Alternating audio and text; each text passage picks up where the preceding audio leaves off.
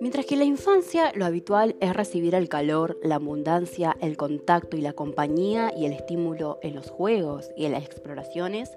la luna en Capricornio nos dice que este chico nacerá del cuerpo de una madre sumamente austera, poco proclive al contacto físico y emocional, emisora de respuestas frías, distantes, ante el requerimiento del niño. Lo dejará rápidamente librado a sí mismo, incluso sometiéndolo a pautas estrictas de adaptación en relación a principios generales y racionales, que otorgará muy poco espacio a la consideración de sus propias necesidades personales.